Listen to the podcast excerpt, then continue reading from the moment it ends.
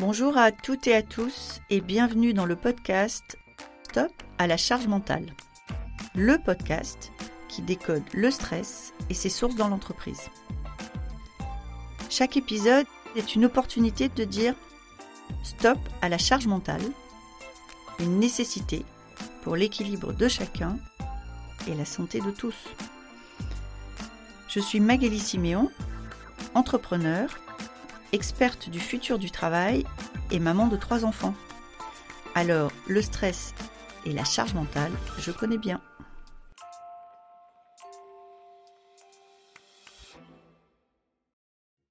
Aujourd'hui, je reçois Sarah. Alors, accrochez-vous bien parce que ça va dépoter. Sarah a un parcours exceptionnel et surtout, aujourd'hui pour elle, la charge mentale n'est plus un sujet, mais elle vous explique pas à pas comment elle a fait pour se transformer avec une politique de petits pas et une vraie confiance dans l'avenir pour devenir plus forte et pour accomplir. Je vous souhaite une bonne écoute. Bonjour euh, Sarah, je suis ravie de vous accueillir euh, aujourd'hui dans, dans, notre podcast. Est-ce que vous voulez bien vous présenter? Oui, bien sûr. Bonjour Magali, bonjour tout le monde. Euh, alors, je suis euh, Sarah Melouki. Euh, alors, comment raconter mon parcours en deux lignes? Je suis une femme mère célibataire qui a décidé à 26 ans de reprendre ses études à partir du niveau CM2 et qui est aujourd'hui doctorante en pharmacie, diplômée de l'ESSEC, diplômée de Centrale, admise à l'école 42 et qui dirige une start-up beauty tech et deep tech innovante. Vous avez fait ça en combien de temps, Sarah? Alors, ça a pris, euh, ça a pris une bonne dizaine d'années. Et puis, euh, pour l'anecdote, enfin, c'est un peu plus qu'une anecdote, j'ai fait tout ça en élevant euh, toute seule quatre filles avec une bourse étudiante. Ah oui, vraiment une warrior du 21e siècle. une, une, warrior ou quelqu'un de complètement fêlé, d'inconscient. J'hésite encore. C'est vrai, vrai, je comprends. Je comprends parce que des fois, on se lance dans des trucs aussi parce qu'on n'imagine pas l'ampleur de, de, ce qu'on va avoir à gérer. C'est peut-être la bonne façon d'y arriver aussi. Absolument, c'est vrai. C'est vrai. J'ai toujours une première question dans ce podcast, Sarah. Alors, vous êtes maman solo de quatre filles et vous avez repris des études et aujourd'hui créé une boîte. Oui. Pour vous, la charge mentale, qu'est-ce que c'est? Alors, la charge mentale, euh, écoutez, c'est quelque chose que j'ai découvert assez récemment quand même. Je n'en avais absolument aucune conscience, mais comme je pense beaucoup de femmes, et euh, c'est euh, une bande dessinée, si je me souviens bien, qui m'en a fait prendre conscience alors, il me semble que l'auteur s'appelle Emma. Euh, voilà, et c'est cette bande dessinée qui a été un moment eureka euh, pour moi. Un moment... Mais oui, c'est vrai en fait. C'est sur moi et moi seule que pèse tout le poids de l'organisation et de penser à, euh, alors que je vois bien que personne autour de moi ne se soucie. De, de, tout ce dont j'ai à penser du matin au soir. Et du matin au soir, mes pensées sont parasitées par la gestion du foyer et par euh, faire attention au bien-être de toutes les personnes qui sont, euh, qui sont autour de moi. Et ça, euh, oui, c'est vraiment cette bande dessinée qui m'en a fait prendre conscience, mais je pense sincèrement qu'aujourd'hui, il y a encore énormément de femmes qui n'ont absolument pas conscience de ce concept de charge mentale. Mais je dois, je dois remercier Emma parce qu'elle a été à l'origine d'une très, très grosse prise de conscience de ma part, à un moment où j'étais vraiment au, fond, au fond du gouffre, quoi, où j'arrivais pas à m'en sortir. Et cette prise de conscience m'a euh, aidé à m'en sortir et à atteindre mes objectifs. Alors, ça allait être ma question, et vous l'avez un petit peu devancé, c'est-à-dire que vous dites il y a un avant et il y a un après. Donc, dans l'avant, il n'y avait pas de mots, mais il y avait quand même un ressenti. Oui, oui, oui, bah, le ressenti d'être euh, constamment du matin au soir, jour après jour, complètement dépassé en fait. Euh, complètement sous l'eau, d'avoir le contrôle sur rien du tout, de ne rien maîtriser, d'être complètement euh, euh, porté, ballotté par les événements, mais au point que j'ai atteint des, places très très sombres hein, dans ma vie, mais comme beaucoup de monde. Hein. Mmh. rien de, rien de, particulier, mais oui, des places très très sombres, très déprimées, des, jours où me lever était un défi, quoi. C'était, c'était terrible. Donc, euh, le fait de prendre conscience euh, d'où venait ce mal et justement de cette charge mentale que j'ai pu identifier, analyser, euh, mesurer. Je pourrais vous raconter l'histoire aussi. Euh, et puis ensuite, prendre des décisions et répartir enfin cette charge mentale sur ah bah, le reste du foyer, tout simplement, ça a changé ma vie, clairement. Alors, vous, avez, on va revenir à mesurer ce qui a changé votre vie, mais avant, j'ai je, très envie forcément de revenir un petit peu sur votre parcours. Oui. Euh, vous avez décidé de reprendre des études. Euh, ok, donc j'imagine parce que c'est ce qui permettait d'améliorer aussi votre situation financière. Mais, mais ma question, elle est pourquoi autant d'études? Pourquoi vous n'êtes pas arrêté? C'est quoi la première chose que vous avez démarré C'est votre doctorat? Euh, oui, c'est ça. En fait, euh, à, 26 ans, je me dis, il faut que je fasse quelque chose. Quoi. Je suis au RSA, je suis précaire, je n'ai pas de compétences, je n'ai pas de diplôme d'études supérieures. Je dois faire quelque chose. Quoi. J'hésite entre euh, soit créer une entreprise, soit reprendre des études. donc, je suis une femme, évidemment, je choisis le filet de sécurité. Mais je me dis, si je reprends des études, il est hors de question que je me retrouve à un moment dans ma vie travailleuse précaire. Donc, si je reprends des études, je le fais bien et je le fais à fond. Et je ne laisserai ni mon statut de mère, ni mon statut de femme, ni mon âge déterminer pour moi à quel point j'ai le droit d'être ambitieuse il n'y a rien d'autre que mon travail, ma force de travail, mon intelligence qui ont le droit de déterminer pour moi à quel point j'ai le droit d'être ambitieuse. Et je savais au fond de moi que j'avais les capacités euh, pour, euh, pour faire de, de, de, grandes choses, quoi, pour faire de grandes études. Et euh, donc, j'ai cherché un petit peu quelles étaient les différentes formations qui existaient. Et c'est vrai qu'un doctorat dans le domaine de la santé, bah, ça m'a tout de suite fait tilt, quoi. ça m'a tout de suite attiré. Euh, c'est un des rares moments Eureka que j'ai eu dans ma vie euh, où tout de suite ça fait sens et je savais que je voulais aller en pharmacie. Euh, donc là, c'était décidé, ça y est, j'ai dit, bon, c'est bon, c'est ça que je veux faire. le seul problème, c'est qu'il fallait bah, s'inscrire déjà premièrement. J'ai pu réussir à m'inscrire et il fallait me remettre à niveau ensuite, après plus de dix ans en dehors du système éducatif.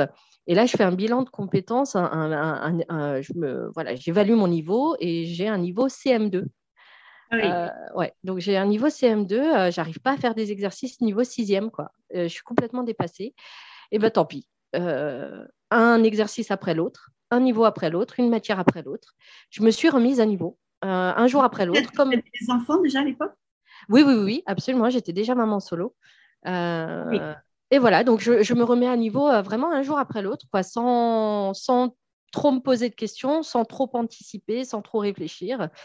Et euh, de mars à août, donc juste avant la rentrée en, faculté de pharmacie, j'arrive à rattraper euh, le niveau, que dans trois matières scientifiques qui sont maths, physique, physique, chimie et biologie. Et j'arrive à rattraper mon niveau. Mais ouais, ça a été, euh, un grand travail. Donc euh, voilà, ce, niveau d'ambition, c'est euh, une revanche. Quoi. Je, je, me dis, je, personne n'a le droit de décider à ma place, à part ma force de travail, à part mon intelligence, qui sont des choses que je maîtrise. sur lesquelles j'ai le contrôle, mais tout le reste, tout ce sur quoi j'ai pas le contrôle, c'est-à-dire d'où je viens, mon niveau social, mon âge, mon statut de femme, mon statut de mère, etc., il est hors de question qu'on me définisse par ça. Hors de question ça veut dire que vous vous êtes attaqué à gros, donc forcément ça a été dur. Tout à l'heure, vous avez parlé des. Là, c'est un peu sombre, où parfois on peut être quand on est euh, dépassé et ballotté. Comment vous êtes sorti de ces places un peu sombres? Comment vous avez pu avancer? Enfin, c'est un parcours long. Oui, oui, oui, très long. Qu'est-ce qui fait tenir? Euh, Qu'est-ce qui fait tenir euh, Qu'est-ce qui fait tenir? C'est l'inconscience déjà, l'inconscience de se lancer dans un tel projet. mais quand, quand quand on réfléchit, il y a un, monsieur qui m'a dit une très très belle formule qui a dit l'inconscience c'est une forme de confiance en l'avenir. Et c'est assez vrai en fait. Euh, c'est-à-dire on se lance pas dans un projet en étant sûr de rater. Quoi. On, se lance dans un projet en se disant qu'il y a des chances que ça réussisse. Et, euh, et donc c'est ce qui s'est passé pour moi. Et ensuite, euh, évidemment que c'était euh, extrêmement difficile, à un point que vous pouvez imaginer, euh, un point où, comme je vous l'ai dit avant, j'ai atteint des, places très, très sombres. Et puis, à un moment, bah, j'ai décidé d'arrêter de me flageller, quoi, d'arrêter de me faire du mal et d'être aussi bienveillante, voire plus envers moi-même que je ne l'étais avec les autres. et ça a été un long process. Hein. Ça ne s'est pas fait évidemment du jour au lendemain, mais j'ai dit, c'est pas grave. Euh, après tout, on vit, on meurt entre les deux. Euh, c'est sympa de faire euh, des trucs qui nous plaisent. Donc, je ne vois pas pourquoi je vais me flageller et me, me, faire du mal. Bah, je vais me fixer des objectifs atteignables, tout simplement. Et je vais réfléchir, arrêter de réfléchir dix ans en avant. Et je vais réfléchir aujourd'hui. Qu'est-ce que je fais aujourd'hui? Et c'est cette philosophie des petits pas ça aussi, c'est quelque chose, euh, c'est une prise de conscience qui m'a aussi permis euh, d'aller au bout de mon projet. Cette philosophie des petits pas où je me dis, OK, j'oublie la grande, la grande photo, j'oublie le grand objectif euh, que je veux atteindre et je, survis aujourd'hui. Et aujourd'hui, qu'est-ce que je dois faire? Ben, Aujourd'hui, si, vu le point où j'en suis, si j'arrive à me lever et à aller me doucher, ben, aujourd'hui, je considère que c'est une victoire. Voilà. Et le lendemain, je me dis, si j'arrive à me réveiller, eh ben, je considère que c'est une victoire et je suis contente. Et le surlendemain, euh, bah, si j'arrive à ranger un petit peu mon salon, euh, bah, je considère que c'est une victoire. Et, la semaine suivante, bah, si j'arrive à maintenir un petit peu euh, ce niveau d'ordre et d'organisation à la maison, je considère que c'est une victoire. Et, et, je fonctionnais comme ça, vraiment par tout petit, minuscule pas. Et en fait, ce qui se passe, ce que j'ai découvert, c'est qu'en se fixant des objectifs ridicules, mais que l'on sait atteignables, il se passe quelque chose d'assez phénoménal au niveau de notre cerveau, c'est qu'il y a le, cycle de la récompense qui s'active. Et on est tout de suite dans une dynamique ultra positive où on a envie euh, bah, tout simplement de continuer. Ça fait plaisir d'atteindre des objectifs. C'est des objectifs ridicules, hein, on est d'accord mais ça fait plaisir. Il y a des neurotransmetteurs qui sont relâchés au niveau du cerveau et c'est ça qui permet bah, de passer à l'objectif suivant qui est un tout petit peu plus gros. Et puis, mine de rien, si on grandit de 1% euh, chaque jour, eh ben, à la fin de l'année, on a grandi de 360%, ce qui est énorme. Euh, voilà, donc euh, c'est vraiment comme ça que j'ai commencé à réfléchir et c'est à partir de ce moment-là, de toute cette réflexion que j'ai eue autour de la charge mentale, de, la pression que je me mettais à moi-même et puis de, cette pression que je me mettais pour atteindre mes objectifs, quand j'ai eu cette prise de conscience, mais il a fallu que vraiment je touche le fond. Hein, quand j'ai eu cette prise de conscience, bah, j'ai sorti la tête de l'eau, mais vraiment un jour après l'autre. J'ai même pas envie de dire un jour après l'autre. C'est vraiment une histoire d'une heure après l'autre quand on en arrive à ce point-là. Mais bizarrement, je vais vous dire une chose. Je suis jamais allée aussi vite que quand j'ai pris mon temps. Voilà. Euh, je pense qu'à un moment, il faut, prendre le temps de poser euh, correctement les bases. Il faut prendre le temps de, de se connaître et, et voilà, et d'avancer à son rythme, tout simplement.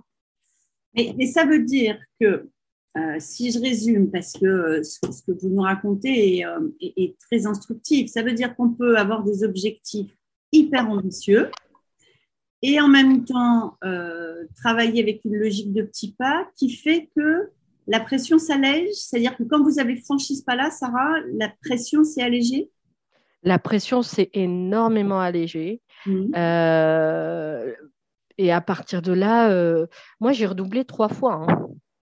J'ai redoublé trois fois, mais j'ai envie de vous dire, c'est important pour qui, à part pour moi? Bien d'accord. On, s'en fout. on s'en fout complètement. Et j'aurais pu redoubler quatre fois. Euh, et c'est pas grave. Euh, l'important, c'est qu'aujourd'hui, j'y sois arrivée. Encore, aujourd'hui, je n'ai même pas encore fini puisque je dois encore rédiger ma thèse. Je suis encore en cours de rédaction de ma thèse. Euh, mais j'en vois le bout, quoi. J'ai dépassé le, le, plus dur.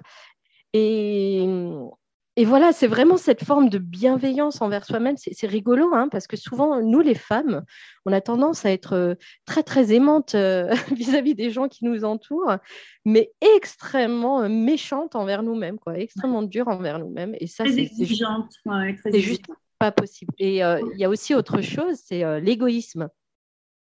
L'égoïsme, c'est vital. L'égoïsme, je considère que c'est une forme de générosité envers soi-même. Après, si on veut être généreux envers les autres, c'est un choix personnel. Mais on n'a obligation d'être égoïste, égal, généreux envers soi-même. Si on penser, Quand vous dites égoïste, ça veut dire de penser à soi. De penser à soi avant de penser aux autres. Si nous, on n'a rien à donner, on n'a on plus rien en nous, on n'a plus d'énergie, on n'a plus ce feu qui nous anime. quand une femme n'a plus rien en elle, une maîtresse de maison, une maman, qu'est-ce que vous voulez qu'elle donne aux gens autour d'elle? C'est impossible, impossible. C'est vrai. Donc l'égoïsme, c'est une forme de générosité envers soi-même et c'est obligatoire indiscutable. J'aimerais bien revenir à un point tout à l'heure. Euh, vous avez dit, quand vous avez pris conscience euh, après la lecture de la BD, vous avez mesuré. Qu'est-ce que vous avez mesuré et comment vous avez mesuré? Alors, j'ai fait un petit exercice. Euh, j'ai pris un petit carnet. Et jour après jour, je notais à raison de quart d'heure par quart d'heure ce que je faisais. Et j'attribuais des codes couleurs à ce que je faisais. Donc, j'avais une couleur pour ce qui était du foyer, des enfants, une couleur pour ce qui était de l'école, la fac, une couleur pour ce qui était de mes projets personnels, parce que l'entrepreneuriat ne m'a jamais quitté. Donc, j'ai commencé, j'ai été la première étudiante entrepreneur de ma fac. Euh, et une autre couleur, je ne me, souviens même plus pourquoi. Et donc, j'ai mesuré chaque jour, euh, je faisais l'addition du temps que je passais pour chaque couleur. Et je me suis rendu compte qu'en moyenne, hein, c'est une moyenne, je passais six heures par jour à m'occuper de mon foyer et des filles.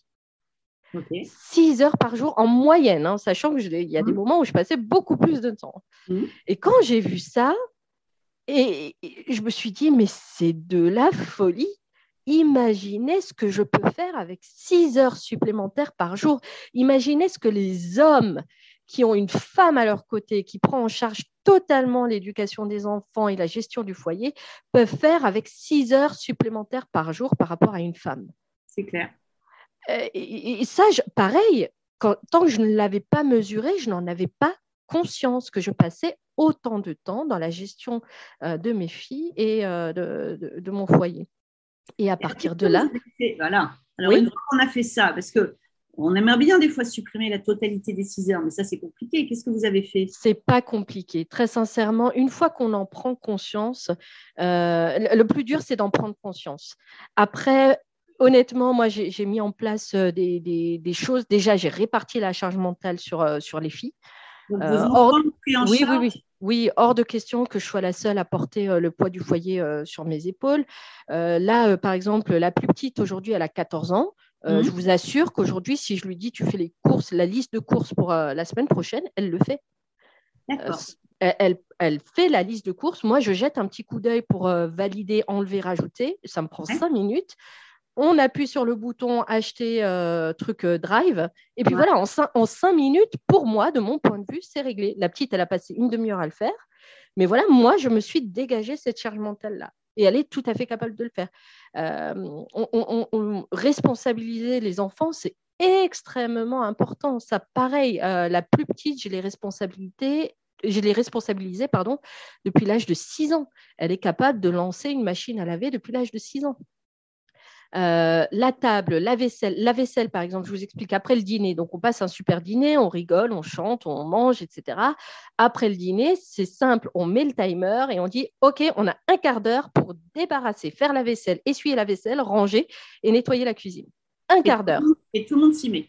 Et tout le monde s'y met tout le monde est debout. Alors, un quart d'heure à une personne, c'est largement suffisant. Un quart d'heure quand on est cinq, si chacun s'y met, c'est pareil, c'est largement suffisant. Alors, non seulement euh, ranger la cuisine, mais aussi plier le linge, ranger le linge.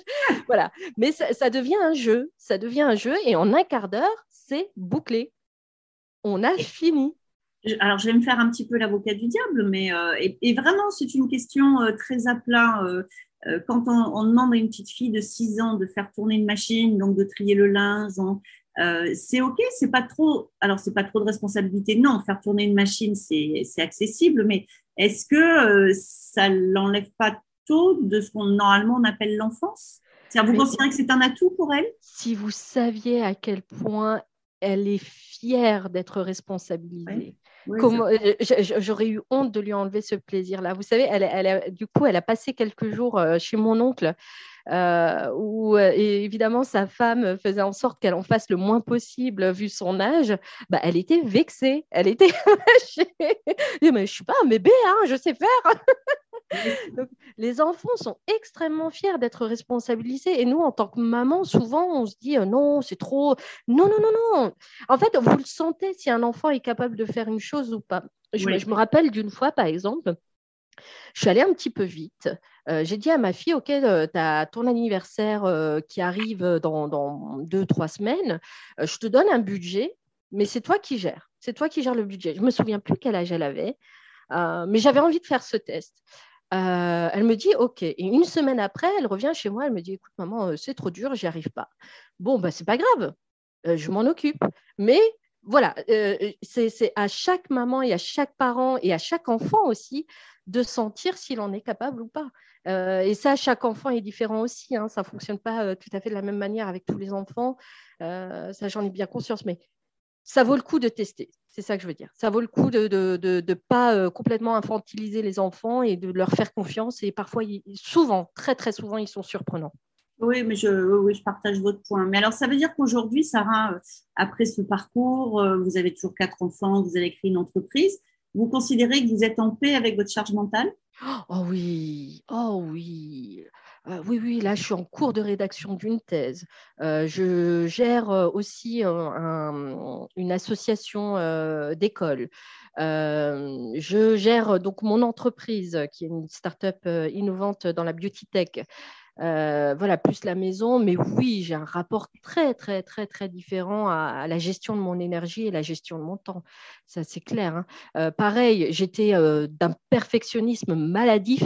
Je, suis une perfectionniste repentie aujourd'hui. Hein. ah oui, non, mais moi, fait vaut mieux que parfait. J'en vois, euh, je m'en fous, c'est pas parfait, ben, c'est pas grave. Euh, je copie-colle au maximum euh, ce que j'ai déjà fait, je le recycle le plus possible. pareil, non, non, j'ai appris à optimiser le travail, à arrêter de me casser la tête sur des détails dont tout le monde se fiche honnêtement. Et puis, c'est surprenant parce que souvent, j'envoie des choses que j'ai faites, mais à toute vitesse. Et je me dis, non, mais ça va jamais passer. En fait, ça passe. et les gens me disent, mais c'est génial ce que tu as envoyé. Et je suis, je suis à chaque fois extrêmement surprise, quoi. Mais, ce qui veut dire que vous devez être quand même quelqu'un de très rapide. Non, non, non. Alors là, vous savez, c'était quoi mon surnom en école primaire? Non. C'était la flèche.